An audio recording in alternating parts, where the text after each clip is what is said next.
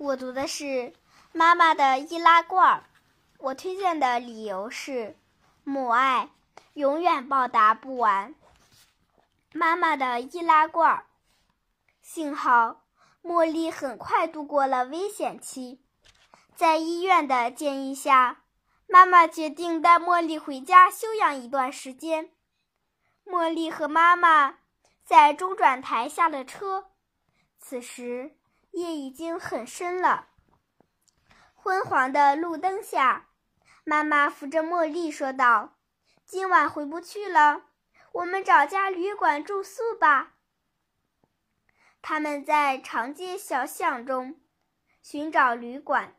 找了一家又一家，妈妈总是嫌贵。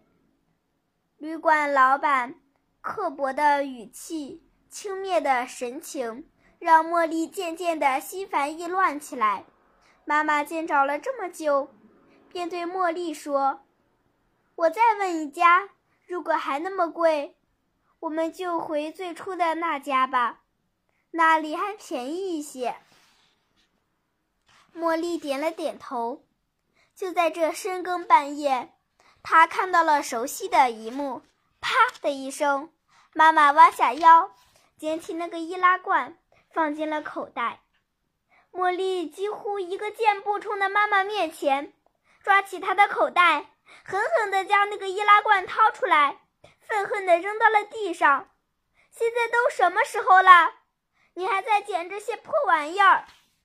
妈妈僵立在原地。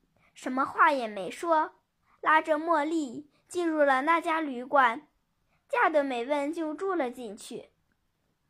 一个废旧的易拉罐送到废品收站，可以卖一毛钱。妈妈平均每天能捡五十个易拉罐，一个月能赚一百五十元，用它们补贴家用。妈妈一个人经营着一间豆腐作坊。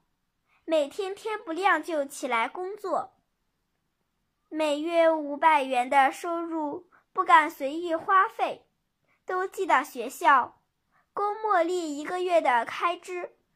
这么多年，妈妈没有添置一件新衣，舍不得吃一点肉，只是靠捡易拉罐的生活卖钱。